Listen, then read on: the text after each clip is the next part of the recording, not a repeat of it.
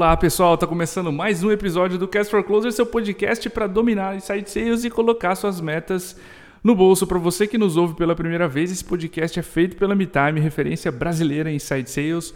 O software da MeTime organiza o trabalho de SDRs e vendedores para sua empresa gerar mais oportunidades comerciais, mais pipeline de vendas para entender mais. Acesse metime.com.br. A gente está ao vivo agora no Clubhouse gravando esse episódio para ser exibido posteriormente, claro, em todas as plataformas que você já conhece o podcast. A qualidade do áudio provavelmente não vai ser a mesma da ponta de quem está fazendo as perguntas, mas a gente vai fazer o nosso possível para que a edição seja a mais limpa possível. A gente está fazendo esse experimento ao longo de abril para que vocês é, tenham mais interatividade com o podcast. A gente sabe de vocês como foi essa experiência, ok? A gente vai fazer entre 45 minutos a uma hora, dependendo do número de dúvidas, do número de perguntas, da participação de vocês. E a gente vai fazer esse experimento ao longo de abril. O tema de hoje é prospecção. E a gente vai falar um pouco de tudo sobre prospecção, especialmente guiado pelas dúvidas de vocês. Beleza? Um ponto de cuidado, pessoal. Esse é um conteúdo que, de novo, vai ser disponibilizado aos ouvintes do Cast for Closers, né? Via todas as plataformas do podcast. Portanto, a gente está gravando aqui e a gente vai exibir esse conteúdo depois por regras do Clubhouse, a gente está notificando vocês, né, avisando que o conteúdo é gravado. Então, se você acha que algo é sigiloso para sua operação, fica à vontade de não expor aqui. E fazer a pergunta em termos mais abertos, em percentuais, enfim. Tem alguém aqui que gostaria de começar a fazer as perguntas? Tá ao vivo, Matheus? Fala, Diego. Beleza? Boa noite. Boa noite para todo mundo. É, vou ser bem rápido aqui na minha pergunta. É, bom, olhando para a prospecção, é, a gente tem visto cada vez mais difícil tá fazendo principalmente cold call. Cara, eu queria te falar bem rápido sua opinião sobre cold call, sobre as novas práticas, que é que, que você tem visto que faz sentido, para que tipo de negócio faz sentido fazer isso, para que tipo de contexto. Legal, mestre. Seguinte, cara, é, eu não vejo problema hoje com, assim como a gente não via há, há bastante tempo atrás, com a cold call. É, em mercados mais saturados, a cold call vai ficar cada vez mais difícil, né? Porque teu prospect está recebendo muita informação e muito ruído de outros players do mesmo mercado. E isso, como o Thiago Reis mesmo já falou em alguns podcasts, quando você tem muito ruído, você precisa diferenciar a mensagem, tá? E aí eu acho que é o trabalho que a gente é, eu nunca vejo necessariamente o problema no meio da prospecção. Por exemplo, no e-mail, um cold mail ou um cold call. Eu vejo o problema normalmente na customização da mensagem, Matheus. E esse, esse é um período em que os negócios começaram a se digitalizar mais. Se você olhar as, as estatísticas, as pesquisas, a HubSpot colocou uma em abril do ano passado, logo no começo da pandemia, ou maio, é, os os negócios se digitalizaram, mandaram muito mais e-mail, ou seja, os meios estão mais poluídos e aí a gente precisa diferenciar melhor a mensagem. Deixa eu te dar um exemplo do que é diferenciar a mensagem, cara. A gente foi falar com os nossos gestores comerciais, que é o público-alvo aqui da MeTime, e a gente percebeu que, um, eles foram para casa, dois, eles estão com mais tempo para olhar a operação, eles não estão naquele turbilhão de ligações daquela pizzaria que é uma, um andar de vendas, né, aquela barulheira. E mas ao mesmo tempo, por não ouvir os vendedores ao lado deles, eles estão sentindo falta de controle. Isso significa que ele não está ouvindo, ele não sabe o que os vendedores estão falando. É, muitas vezes a gente pede para o gestor ouvir os dois lados, né? ouvir não só o vendedor, mas ouvir o cliente também, para que ele tenha o que o cliente está falando. Mas aí você tem uma, uma um cenário de que ele foi para casa, de novo, está com mais tempo, está com mais tempo para olhar as métricas, está inseguro com o que está acontecendo porque não está controlando o que os vendedores estão falando. Se eu tivesse que fazer outbound, é, a gente faz inbound aqui, né? Tu já sabe, tu conhece a, a força que a gente tem nesse motor. É, mas se eu tivesse que fazer outbound, eu começaria com essas dores, Matheus. Eu começaria dizendo, olha, eu sei que você, gestor comercial, está em casa, você está com mais tempo para pensar na operação, está olhando para as métricas e está inseguro ou com falta de controle do que está acontecendo na tua operação comercial. A Mintai me ajuda com esse ponto. Uh, vamos bater um papo? Então, eu não vejo o problema na cold call em si. Eu vejo problema, às vezes, na falta, muitas das vezes, na falta de diferenciação da mensagem. E, de novo, quanto mais poluído o meio é, mais diferencial tem que ter a tua mensagem, tá? Então, eu não ouvi de outras, outros amigos e empresas que a gente conhece problemas no outbound em si ou na cold call. É, quando o mercado começa de novo, tem muito ruído, você precisa diferenciar mais a mensagem, mas de novo, os, nem os dados apontam, tá? Se você olhar as taxas de conversão de operações outbound, elas estão muito parecidas com a do ano passado, que é antes do, da pandemia. Então, se tu está sentindo alguma, alguma diferenciação de resultado, uh, mergulha mais no público-alvo, no que eles estão falando, nas dificuldades em si, etc. Beleza? A gente tem aqui. Maravilha, mestre. A gente tem aqui o Eriton Cordeiro, levantou a mão, e depois a Jéssica. Deixa eu abrir o microfone aqui para ele. Consegui, Eriton. Eu, Eriton, eu vou repetir a tua pergunta, porque a gente teve um pouco de chiado na tua voz. É, mas, pessoal, basicamente para quem não ouviu direito ali, o Eriton perguntou como é que passa autoridade para o cliente, sendo que eu vendo muitos produtos para muitos mercados diferentes. Eriton, a melhor forma de você passar autoridade é conhecer a realidade do cliente. Eu comentei agora há pouco contigo, ou com todo mundo que está aqui, né? Que sobre personalização de mensagem. Deixa eu te dar um exemplo de uma call que estava indo de lado e o Rui virou exatamente porque ele conhecia o cenário do prospect. É, ele estava falando com um, grupo imobiliário, na verdade um grupo, um, um grupo de construção, tá? Constru é, incorporadoras e construtoras. E Normalmente ele come... a, a call estava andando de lado, a gente não estava conseguindo, no feedback dele mesmo, ir muito adiante, eles não estavam percebendo o valor. É, e ele conseguiu demonstrar autoridade quando ele narrou o dia a dia de uma imobiliária ou de uma construtora. Ele disse o seguinte: Ah, senhor Prospect, é que normalmente quando a gente conversa aqui com uma imobiliária, ela tem muito lead. Só que ao dar os leads para o corretor, esse cara tem que visitar, tem que mostrar os apartamentos, etc. Ele não consegue ligar para todo mundo, fica um monte de dinheiro na mesa lá. E aí eles, putz, ressoou a mensagem, sabe? E aí foi aquela coisa assim: nossa, agora sim eu entendi é, o que a MeTime faz, o que a MeTime ajuda, porque o Rui conseguiu se colocar na posição do cara e dizer: olha, teu mercado passa por isso. Então, toda vez que a gente ouve outros, outras vozes aqui sobre prospecção no Brasil, eles, eles dizem: é, faça o ICP, traça o perfil ideal de cliente, enfim, se você vende para muita gente, o teu discurso fica mais genérico e aí fica difícil descobrir a dor, exatamente porque tu não está passando tempo o suficiente ou talvez a gente precise de mais tempo ali mastigando e entendendo qual é a dor do cara, como é que ele narra essa dor. Vou te dar outro exemplo. A gente quis abordar gestores aqui de operações mid-market, 200 funcionários para cima, tá? E eventualmente eu e o Rui fomos fazer reuniões com esses caras e, e ouvimos coisas do tipo, Cordovez, ah, eu quando viajo meu time não bate meta. Sempre dou esse exemplo aqui em podcast, enfim. Eu viajo, meu time não bate meta, eu dependo muito de uma pessoa só, é, meu time não consegue performar se eu não estou no escritório. Enfim, tudo isso é produtividade comercial dita em várias formas. Então, quando eu vou abordar um gestor que tem 20 pessoas no time, chuta quais são os três primeiros problemas que a gente comenta para passar autoridade. Sr. Prospect, normalmente quando eu estou falando com gestores de times desse tamanho, as dores variam entre X, Y e Z. Ressoa contigo? Então, quando você mostra que você conhece aquela operação, e é por isso que às vezes você vai numa reunião, o cara pede case no setor dele, porque ele quer saber se você conhece o setor dele. Então, quando você consegue narrar o dia a dia daquela empresa, e aí se você vende para verticais muito diferentes, você não consegue descrever isso de forma clara e sucinta para que dê aquele clique, ele, putz, eu estou falando com o Edito, ele conhece o meu mercado. Tá faltando ali mais digamos, mais tempo entendendo a realidade e como e quais são os problemas, quais palavras eles usam para descrever esses problemas.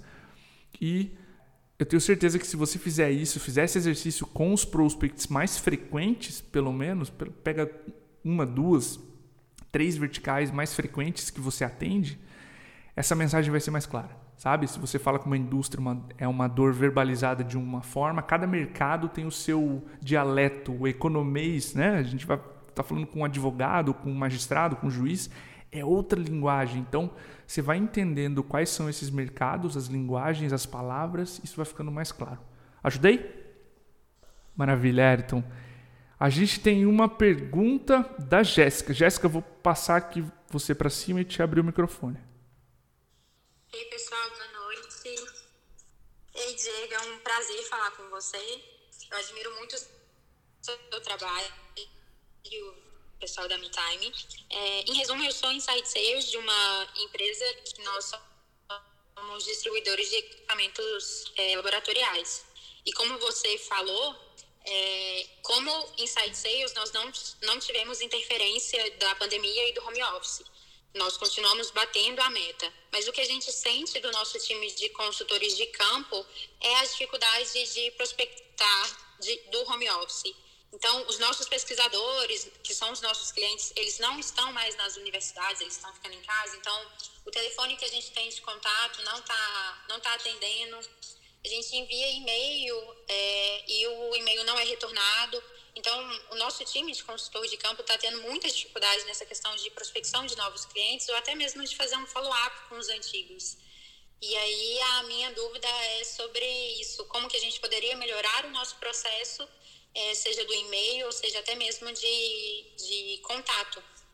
Abrindo meu microfone aqui, Jéssica, obrigado pelas palavras. É, melhorar o processo de e-mails, tu começou a responder a tua própria pergunta tem que ser um processo e tem que ser um processo iterativo. O que, que eu quero dizer com isso? Você ter várias, vários formatos de e-mails diferentes e testá-los à exaustão. A exaustão, quando eu estou dizendo, não é 100 mil e-mails, tá? Se você colocar 100 e-mails ou 100 variações de e-mails, é, cada, 100 unidades né, de cada uma dessas variações, você já vai ter uma boa amostragem do que está funcionando melhor. Deixa eu te passar alguns fundamentos, tá? Olhando a prospecção de cima. Você tem que dar a, a possibilidade do teu e-mail levar a pessoa do estado de ocupado para curioso. Eu já comentei isso, já brinquei com essa frase e é uma das maneiras mais claras que, a, que eu já ouvi sobre como ter resultado na prospecção. Isso significa que se no teu e-mail o teu lead se sentir mais ocupado e quiser voltar para o dia a dia dele e não te responder, o teu e-mail não está fazendo a função. Na prospecção, o que manda é levar esse, essa pessoa, esse prospect, do estado de ocupado para curioso. Normalmente, tu vai conseguir isso com diferenciação, entendendo a realidade dele ou dela e narrando o problema em uma frase muito simples, pedindo uma reunião, pedindo uma, um próximo contato. Tá? Então, é, claro, além de uma boa mensagem, de uma personalização e de bolar o melhor discurso ali possível, de fazer testes esse, é o, esse, esse compilado é o que mais vai te trazer uma melhora na eficiência da, da prospecção. Tu mencionou follow-up. Quando o teu lead diz alô e você segue para o processo comercial e ele topa um diagnóstico, a melhor maneira de não perder o lead é combinando próximos passos. E muitas vezes tu acha que a tua prospecção foi mal feita, mas se o lead já te concordou com a reunião, a partir dali tu está em relacionamento com ele. Então, o e-mail por si só não salva se você não combinou um próximo passo. Porque tu vai mandar aqueles três, quatro e-mails. Olá, fulano, chegou a dar uma olhada na minha proposta? Quando você não combinou, de repente, um horário para conversar sobre essa proposta. Então, no follow-up, a regra é muito diferente da prospecção. Na prospecção, eu estou tentando levar alguém de ocupado para curioso, mas quando essa pessoa me disse alô e topou uma reunião comigo, o que manda são próximos passos. E próximos passos é data, ação e responsáveis. Senhor Prospect, baseado nesses 45 minutos aqui de diagnóstico, era isso que você queria quando você contatou a MeTime? Era isso que você procurava? Você acha que a gente pode resolver o seu problema? Sim. Beleza, se eu formalizar os valores numa proposta comercial, você topa analisar? Sim. Com quem você fala normalmente quando você aprova uma solução parecida com a MeTime, com o meu sócio. Ótimo. Ele está na cidade, você consegue acessá-lo, podemos conversar sexta-feira, por exemplo, a respeito dessa proposta. E aí você vai combinando próximos passos. Ok, senhor Prospect, eu te ligo então sexta-feira às 10 da manhã, amanhã, quinta-feira, você fala com seu sócio e a gente bate um papo, bate o um martelo nessa proposta comercial que eu vou te enviar em no máximo duas horas. Percebe? É uma regra muito diferente da prospecção porque você já conseguiu o alô, você já levou a pessoa de ocupado para curiosa e agora ela quer saber ela quer conectar o problema dela com a sua solução. Ela não quer ver feature, ela não quer saber quantos anos você tem de mercado, que são argumentos comuns, né, que a gente costuma ver e não deixa o PDF tentar fazer o teu trabalho. Normalmente o vendedor, é, quando ele perde o contato com o lead, é porque ele deixou um e-mail, um, ele disse um vamos conversando, ele achou que a proposta em PDF por si só ia fazer o, o trabalho e ele começa a mandar e-mails atrás de e-mails dizendo aquela comunica, comunicação assíncrona, né? que você e o prospect não estão ao mesmo tempo em contato ou deixar mensagem, áudio no WhatsApp, é muito comum agora, né? Senhor Prospect, aí, tô ligando, tô deixando esse áudio aqui só para te lembrar da proposta e tal. E aí o tempo vai passando, você tem só silêncio, né? Só, digamos, indiferença ali. Então, fica muito bem com essas regras, tá? Até a pessoa te dizer alô, é curiosidade, é mensagem, é diversificação de canais, é cadência de contatos, ou seja, fazer a sequência, não desistir na primeira, na segunda, e depois que a pessoa disse alô, depois que você entrou em relacionamento com ela, combine próximos passos. Depois do diagnóstico, quando o lead viu que tem um problema, o que, a gente faz? A gente combina uma discussão de proposta, ok. Quando a gente está na reunião de proposta, o lead já topou o preço, o que, que a gente faz? Beleza, a gente encaminha para o fechamento, a gente pergunta para quem manda o contrato, quais são os dados, entendeu? Então você vai fazendo perguntas difíceis e vai mantendo o lead te respondendo. Quando você faz perguntas difíceis, a chance é que ele pode te dizer não, e ótimo. A segunda melhor resposta é não. A péssima e a pior resposta é o silêncio, talvez, o vamos conversando, vou analisar, é, enfim, ok? Respondido? Ficou claro? Respondido. É, você falando até parece que é mais simples do que parece. Então, eu agradeço por clarear essas ideias na nossa mente. E foi perfeito. Muito obrigada. Imagina, Jéssica. Sim, parece fácil. Você tem que fazer mil vezes até perder o medo. E aí fica assim, fácil. Beleza? Beleza, obrigada, viu? Imagina. Pessoal, microfone aberto. Quem mais tem dúvidas aqui? Não tem ninguém na fila agora. O microfone está contigo, Bira, fica à vontade. Boa noite, pessoal, tudo bem? Boa noite, Diego. Boa noite, mestre. Ah, Diego, eu estava ouvindo aqui as perguntas, interessante, né? Porque o universo do outbound, ele vem muito de encontro com um, um nível de visão de mercado que também aproxima do universo do inbound.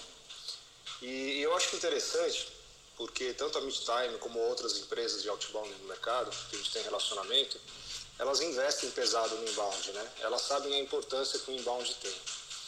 É, eu queria ouvir de vocês uma, assim, pode ser até um depoimento, na verdade, de como que você enxerga hoje a importância de começar uma estratégia.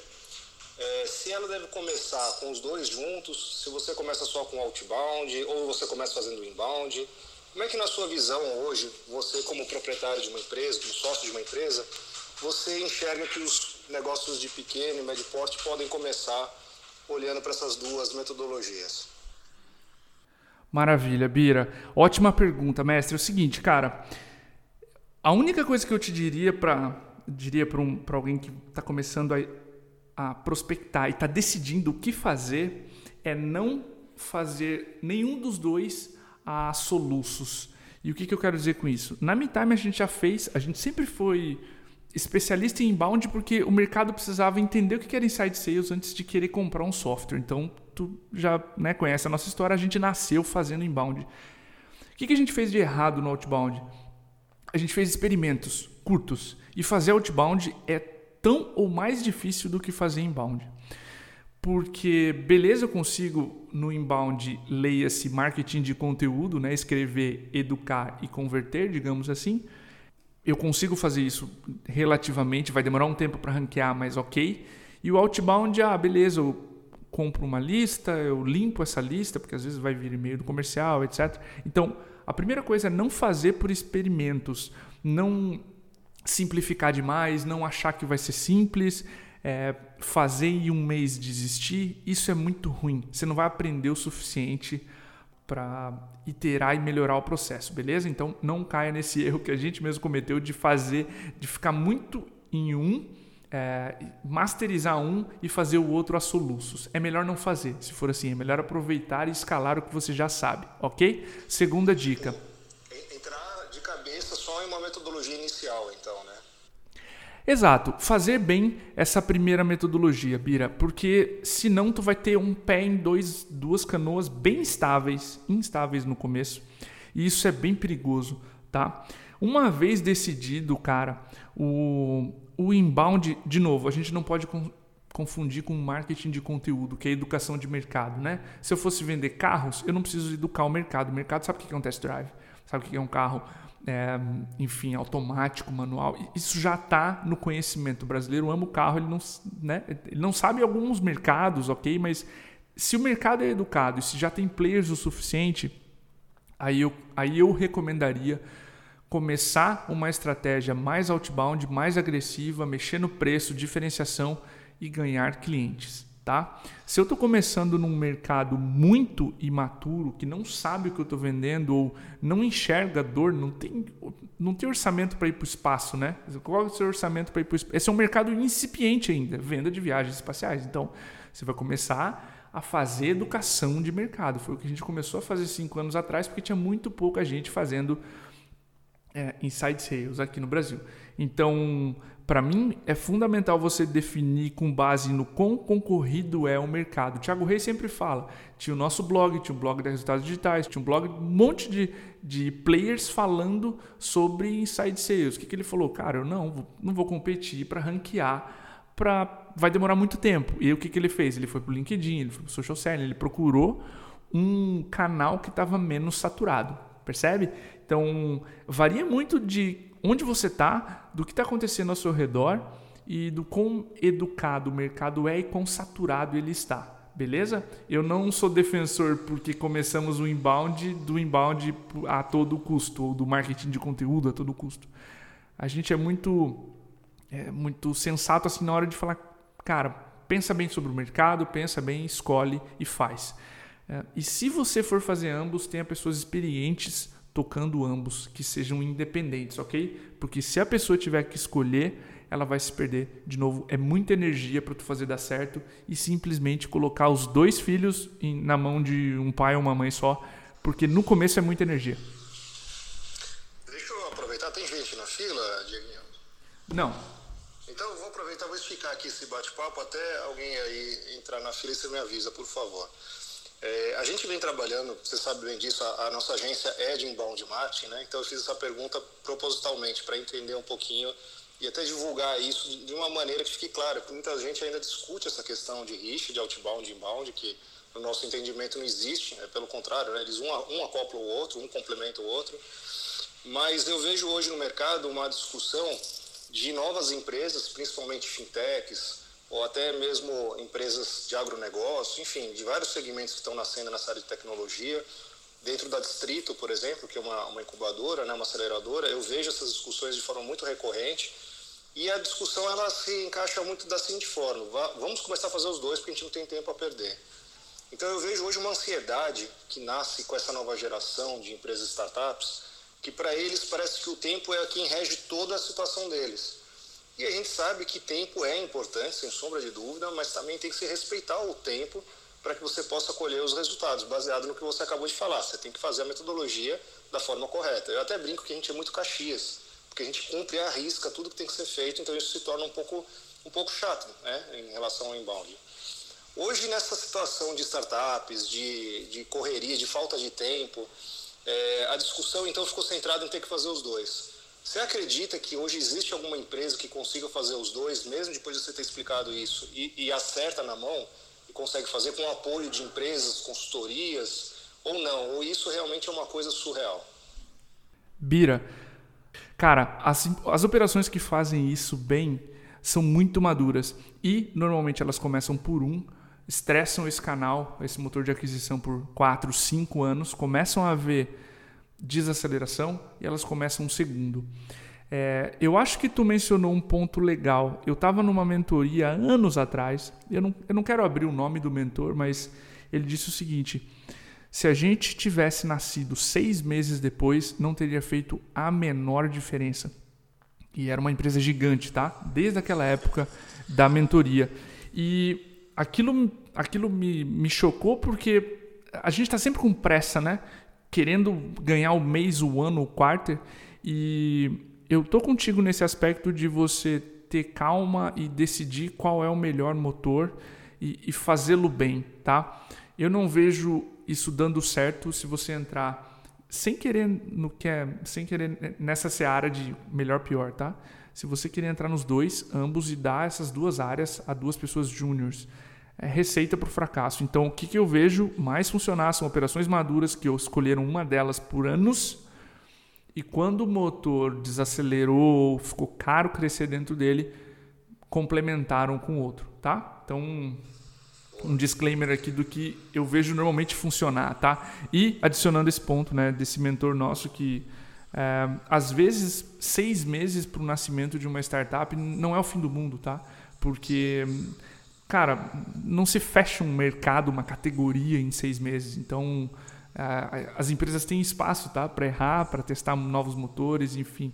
Então a gente não começaria ambos. E às vezes nascer depois de uma startup que já começou e você está entrando no mesmo segmento é até uma vantagem para você, né? Porque você já nasce se sobrepondo aos erros dela, né? Exato, ou, ou explorando melhor o canal, sabendo os erros que ela cometeu naquele canal, enfim.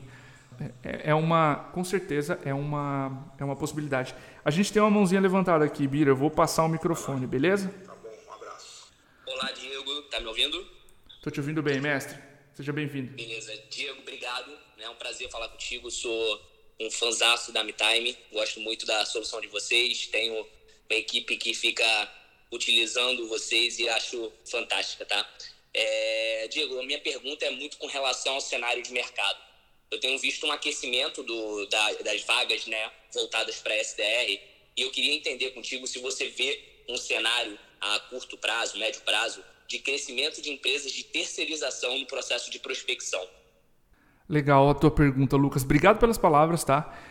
Sim, é uma das tendências. Se você der play no episódio de tendências para Inside Sales em 2021, o último episódio do ano, é, a gente falou, a gente já vem falando, tá? O de 2020 a gente comentou sobre essa ser uma tendência agora é realidade. Cada vez mais a gente está vendo o número de empresas que terceirizam a prospecção e para quem não conhece esse mercado, MeTime, eu não estou conseguindo agendar, eu na MeTime não estou conseguindo gerar MQLs o suficiente para o Rui, nosso diretor comercial. O que, que o Rui faz? Contrata uma empresa para gerar MQLs por, por nós, né, para complementar a geração.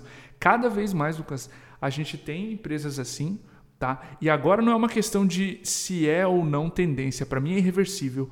O ponto que vai fazer diferença que eu vejo é a qualidade do serviço prestado. E aí tu vai entrar em alguns pontos importantes. Se você é muito nichado, se o teu processo, por exemplo, é, nichado eu quero dizer, é difícil achar o decisor ou a pessoa que você quer prospectar. Se a tua venda é muito técnica, por exemplo, como é que eu vou colocar uma empresa para terceirar a minha prospecção se eu vendo energia solar, sabe? Se eu tenho um engenheiro de vendas. E aí tu começa a ter alguns riscos que a empresa tem que estar tá ou não dispostas a correr. Igual internalizado é difícil, mas tu consegue chegar a um nível de aproximação muito bom se você tem um processo simples, ok? É, de novo, se você tem um processo muito complexo, ou se você depende de um vendedor ou vendedores muito experientes, exemplo esse mercado técnico de energia, um mercado que de repente, putz, eu vou vender para a indústria e eu vou vender um maquinário pesado com um, uma amortização gigantesca, um valor de venda absurdo e eu preciso levar confiança para essa venda. Terceirizar a prospecção aí pode ser algo, pode ser um tiro no pé, porque até a empresa que você está prospectando ser especialista como você é no teu mercado vai demorar bastante tempo. Então, para mim, é, Lucas, não é uma tendência irreversível. Esses, esses players entraram e vão ficar. Vai ser uma questão de, para mim, defender ou depender a qualidade do serviço prestado, do quão simples é a sua prospecção para você dar na mão de um terceiro e saber que ele ou ela, representando a sua imagem, vai conseguir fazer um bom trabalho. Respondido? Respondido, Diego. Muito obrigado, tá? Maravilha, é, mestre. Com a mão levantada, eu queria emendar uma segunda pergunta, se não tiver. Não, por hora não tem ninguém com a mão levantada, cara. Manda a segunda. Show, então vou lá para a segunda. É, Diego, nesse cenário, né, eu comecei na, na empresa que eu estou atualmente tocando principalmente o time de SDR, era o meu foco principal, e eu notei que no mercado, tá, Diego, há, grande, há um grande gargalo de exportação de profissionais, tá bom? Queria mais nessa linha de entender o cenário futuro. O que, que você imagina que as empresas vão precisar fazer para conseguir ter bons SDRs e profissionais bons nessa função, que não sejam exportados para funções de executivos de vendas, enfim. É, não sei se ficou muito claro o meu ponto. Ficou sim, ficou sim. Lucas, para tu ter bons SDRs e para que esses caras não saiam eventualmente. Bom, mercados aquecidos significam que eles vão ter oferta e vão poder procurar. É, esses dias eu estava num papo e um dos caras. É, me... ah, Lucas, para tu ter um SDR, cara, que vá performar e tu não vai exportar esse talento, digamos, para um time comercial, é, tô, tô, abordando aqui o que eu entendi da pergunta, tá? Tu vai precisar de um plano de desenvolvimento para esses caras, treiná-los muito bem para que eles consigam praticar, consigam perceber evolução, maestria no que estão fazendo e fiquem na empresa. A gente estava numa discussão dentro de um dentro de um prospect na semana anterior a essa e um dos rapazes, um, um, um dos gestores disse, cara, os nossos pais não tinham LinkedIn e um monte de headhunter procurando e oferecendo o tempo todo. Então, a oferta só vai aumentar, o, LinkedIn, o número de usuários no LinkedIn só cresce então, a oferta e, as, e, as, e a demanda também vai ser muito alta. Logo, tu tem que garantir que esses caras estão evoluindo o tempo que eles estão e estão aspirando mais. É comum e você tem que se preparar para que você tenha um bom processo de recrutamento, para que no processo de evolução desses SDRs eles tenham onde ficar. Eles virem vendedores, eventualmente gestores de outros SDRs, para que haja evolução. Se o profissional não evolui, ele né, sai, ele busca outra empresa. Aqui eu não estou aprendendo, certo? A gente é muito mais tolerante ao risco, porque, de novo, tem o LinkedIn aí cheio de oportunidades cada vez mais. Então, tem um plano de talentos, né? tem um plano de desenvolvimento de talentos para que esses SDRs tenham evolução e naturalmente queiram procurar outros papéis ou de liderança ou de inside sales ou de vendedores, né, de vendas de repente um pouco maiores, vendas enterprise, os tickets e as comissões normalmente são bem maiores.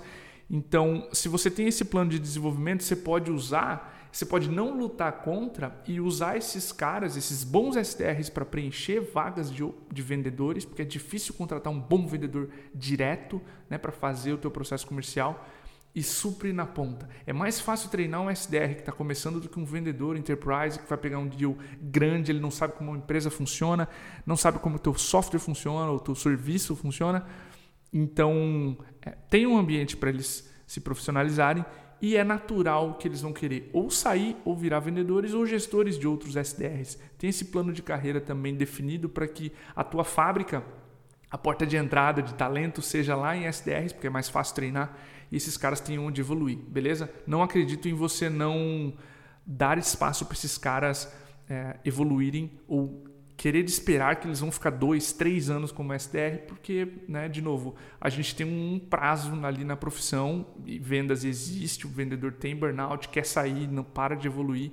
Então, tem essas oportunidades na mão para que, de novo, tu consiga contratar lá na ponta em SDR, porque é mais fácil. E aí fica a coisa fica mais clara. Ajudei? Show, Diego. Perfeito, cara. Maravilha, Lucas. Obrigado, mestre. A gente ainda não tem ninguém.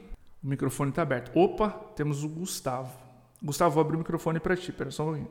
Fala, Diegão. Tudo bom, cara? Tudo bom, mestre?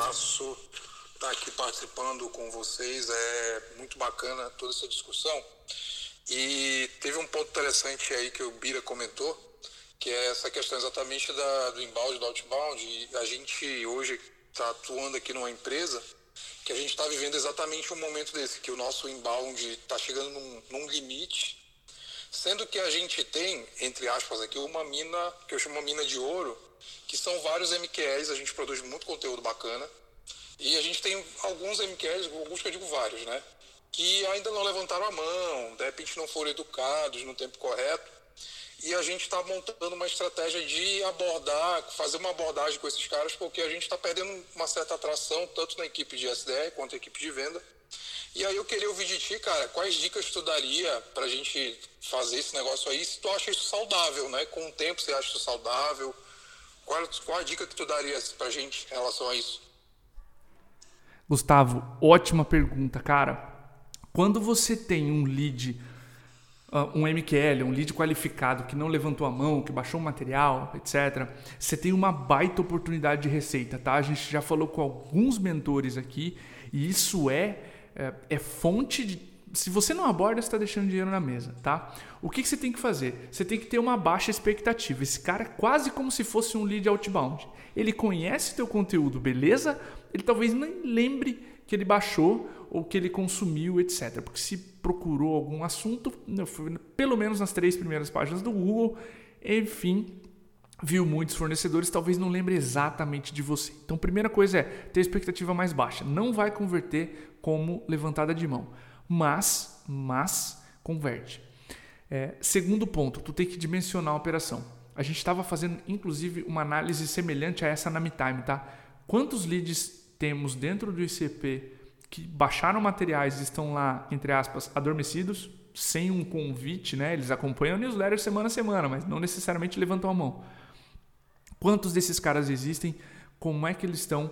É, é fácil abordá-los? Qual a última conversão deles? Da maioria? Enfim, traça, dimensione, pensa, cara, se eu tenho mil desses, quanto tempo vai levar para um SDR consumir essa galera? Ou quantos desses eu consigo gerar mês a mês para consumir essa demanda, para ter um profissional só abordando esses leads. Terceiro ponto, expectativa, né? Volume. E terceiro ponto, é mais difícil, tu tem que ter na cabeça o seguinte, intenção de compra. Se um lead baixou uma planilha da MeTime de prospecção, tem alguma coisa errada na prospecção dele, percebe? Ele pode não ter levantado a mão, ele pode não ter falado em software, ele não quer um orçamento ainda. Mas se ele levantou a mão, se ele está falando, se ele está baixando um material sobre prospecção, tem alguma coisa errada na prospecção, entendeu? E aí você, como é, como STR ou como, como um vendedor que vai fazer a prospecção, não sei se é a tua operação especializada, você aborda o lead e diz, fulano, eu vi que você baixou a planilha de prospecção da MeTime, normalmente os leads têm problemas A, B e C. Se isso for uma um problema seu, um, um, algo relevante na tua empresa, adoraria conversar a respeito. A dica para abordar um, um lead que não levantou a mão, mas que baixou um material, está ali meio adormecido, é tirar a conversa do material que ele baixou e ir para a dor que ele provavelmente tem por ter baixado aquele material. Percebe? É tudo intenção de compra. Se o lead levantou a mão, intenção de compra é alta. Quero falar com a MeTime. Levantou a mão, intenção de compra alta. Baixei o material Estou descobrindo o problema, intenção baixa, mas ela existe. E de repente, com os argumentos certos, com um contexto adequado, você consegue virar, tá? Então encare esse lead como outbound, vai ser difícil converter, puxe para dor, saiba quantos, quantos deles você consegue gerar por mês para justificar ou não a contratação extra, mas se tem SDR ocioso, complementa. Complementa porque pode ser benéfico, tá? E outra, tem perfil. Tá? Tem um vendedor na MeTime que adora abordar lead assim. Tem vendedor que prefere trabalhar com levantada de mão, com, com lead mais fácil. E às vezes, olha que louco, às vezes tu tem um cara que está tão acostumado a virar leads que baixaram materiais que tu dá uma levantada de mão para ele, que em tese é mais fácil, ele se perde. Então é comum de acontecer, a gente já viu em outras empresas o lead, o cara que está acostumado a virar lead que baixou material, penar para virar uma levantada de mão. E acontece, parece não lógico, mas acontece, tá? Então esses são meus 50 centavos aí, um real sobre como abordar um lead que não levantou a mão e como puxar a intenção de compra por trás do material. Tá, ficou claro? Pô, top demais, Diego. E 50 centavos é muito pouco, cara. Você que falou é muito mais aí, viu? Obrigadão, viu? Obrigado também, Gustavo. Pessoal, tem alguma dúvida aqui que a gente possa fechar o episódio? Bastante gente ainda na sala. Se você não se sentir à vontade para colocar as dúvidas aqui, etc., pode chamar no LinkedIn, pode deixar um recadinho lá que a gente responde, beleza? O João levantou a mão e a gente vai encerrar o podcast abrindo para que ele faça a pergunta. Vamos lá. Opa, tá, tá me escutando, Diego? Tô te ouvindo bem, mestre, tá ao vivo. Show, valeu, Diego. Primeiramente, é um prazer estar aqui é, debatendo com vocês, escutando. Muitos insights valiosos. Um, escuto o Cash for Close desde 2018 então é uma honra para mim estar aqui participando. Cara, é, a minha dúvida vai ser mais voltada para a gestão. E eu queria um insight seu de como você pode me ajudar nesse sentido. Eu acredito que outros gestores que talvez estejam aqui, mas de acompanhamento individual. Como é que você enxerga esse acompanhamento individual, esses coachings? É, se hoje eu tenho uma equipe com dois SDRs e um closer. Então, como você indicaria que eu fizesse essa gestão individual, esse acompanhamento? é, e quanto tempo com cada um. Eu, às vezes, ainda fico um pouco perdido. Se eu faço meia hora e meia hora, às vezes, parece pouco tempo. Como é que eu divido isso em semanas com roleplays? É, se o forecast deve ser semanal ou quinzenal? É, voltado mais para esse acompanhamento individual, como é que você indicaria eu me planejar nesse sentido para chegar mais pronto para essas reuniões e não ficar apenas aquele bate-papo, uma reunião um pouco sem sentido. Entende? Então, é, queria que você me ajudasse com essa dúvida aí. Maravilha, João. Cara, essa é pergunta de um milhão de dólares, tá? Como ser um bom gestor comercial. Se tiver uma fórmula pronta, duvida dela. Deixa eu te dar algumas coisas aqui que vários. João, primeiro de tudo, tem ótimos gestores comerciais falando lá, tá? Karen, ex-RD, falou sobre como ser um bom gerente de vendas. Lá nos primórdios. Você tem mais recente, Gustavo Broilo, falou sobre produtividade de, na gestão de times comerciais. Você tem vários episódios de gestores muito inteligentes lá dando dicas, tá? Vamos, vamos começar. Forecast. Cara, reunião de previsão de vendas, reunião de forecast. Depende muito do seu ciclo de vendas, da periodicidade. Você tem venda enterprise seis em seis meses, não dá para ficar fazendo forecast semanal, não faz sentido, tá? É, e aí você vai precisar, claro, de vendedores mais experientes, enfim, é outro jogo. Você tem dois SDRs e um vendedor, se eu não me engano, né? Cara, como é que tu, como é que tu, como é que tu vai fazer a gestão desse? O que eu te indicaria? Roleplays. Na qualidade ou na característica que eles estão mais deficientes, exemplo, um não consegue abrir call, o outro tem vergonha de pedir para o fechamento e fechar as calls, o outro não consegue conectar a dor ao problema a solução de vocês. Treino específico. Né? O Mark Roberts sempre disse: se eu tivesse que te ensinar a jogar golfe, eu iria por uma dica por vez. Eu não te daria 100 dicas ou 10 dicas do que está errado com a sua tacada. Então, vai a um, uma característica por vez. Não precisa ouvir todas as calls. Peça para que eles marquem uma call boa e uma call ruim deles dessa semana e por quê. Isso põe responsabilidade nos três. Ouça as calls ali em velocidade de 1.5, etc. Vai anotando para tu ter mais produtividade, né? Vai anotando. E nos roleplays, cara, tô sentindo que nas tuas calls tu não tá na, na, do último mês, tu não tá conseguindo fazer essa parte do processo comercial. Vamos treinar isso de novo, enfim, faz roleplay é, e gasta o tempo que você conseguir com cada um deles, beleza?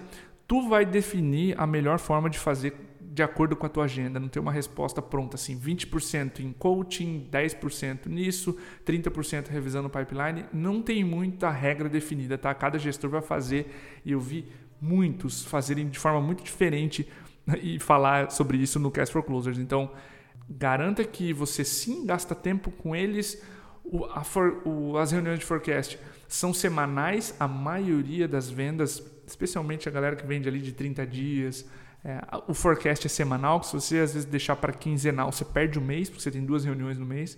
Então, é, dicas gerais, tá? Não vou conseguir entrar aqui, é, João, na, no, nos pormenores né, da tua operação, não conheço a de perto, mas a dica final que eu deixaria é: ouve os gestores que passaram pelo Cast for Closer sobre produtividade, sobre gestão do tempo, sobre, enfim, lá tem muita dica prática e relevante para o teu negócio. Beleza?